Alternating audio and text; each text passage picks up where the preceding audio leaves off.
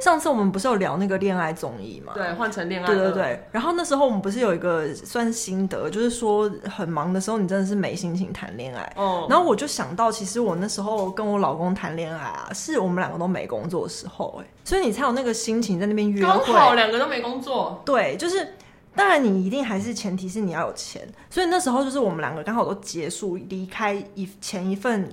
做了很久的工作，就是三年四年那种，然后就你是存了一点钱，然后刚好在工作转换时期，所以就是其实你没有那么有经济压力，然后可能你又因为没有工作，你又蛮闲的，你就可以出去走走啊、晃晃啊，然后去郊外踏青啊什么的，然后就想说，反正每天醒来也没事干，也没有老板在逼你，那约会 对，可以去个咖啡厅什么的，那因为又没有那么有经济压力，你就会也会有一点钱可以花，所以就是。真的是要有钱有闲才可以谈恋爱。欸、真的耶！照你这样讲，真的是要有钱有闲。我现在有闲有钱吗？普通。但我现在也不到有闲，应该说我现在有钱，但我没有闲，我还没有办法完全的没有工作。对，因为你现在其实还是在赚钱的状态，嗯、而且其实你的时间会更不好约。对，因为我的时间太不固定了。对啊，那因为像我那时候是真的就是完全没工作，我也没有接外快，我就是想要休息一阵子再开始找工作。所以我应该是当我真正的心告诉我真的要休息的时候，可能姻缘会在那段出现。我觉得如果你们家要在乡下买块地种田的时候，你就可以开始谈恋爱。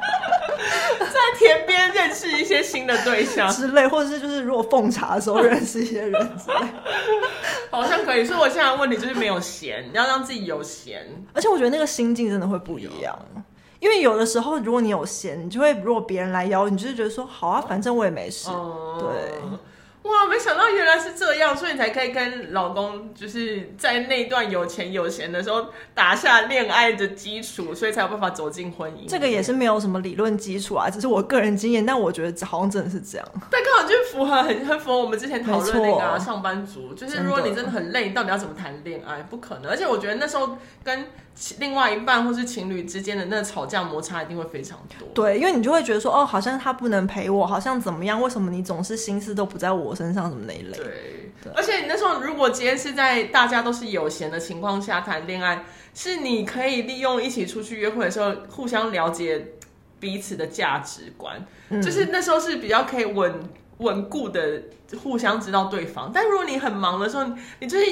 约会时间又少，你要知道对方的讯息就会又很片面，就一段一段，哦、对对对，然后等到发现，啊靠，他原来是这样的人 之类的。而且人家不是说什么出去旅行最能了解一个人吗？当然，可能在约会阶段你不太可能跟他去过夜的旅行，可是你就比较有机会去那种外郊外踏青，比较长时间，就跟譬如说喝个咖啡不一样。哦、对啊，真的哎。嗯好了，我想办法让我自己有闲。嗯，如果有好消息再跟你说。嗯、你可能存到一笔钱之后，先不接，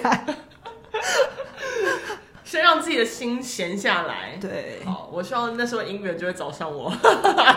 我们可以验证看看这个理论。好好，哎、欸，对啊，到时候可以跟大家分享，如果真的我闲了又有钱。我是不是可以嫁出去？觉得我们闲聊也蛮有趣的话，就赞助我们一杯咖啡，帮助我 快速的前往有闲 的目标。大家真的觉得如果有趣啊，听我们聊天觉得很有趣，然后或者听我们分享。就是我们在上班族或者在上班过程收集到的厌世素材，觉得我们辛苦，辛苦我们了，也可以请我们喝杯咖啡，疗愈一下我们受伤的心灵。而且你可以用那个咖啡去约会。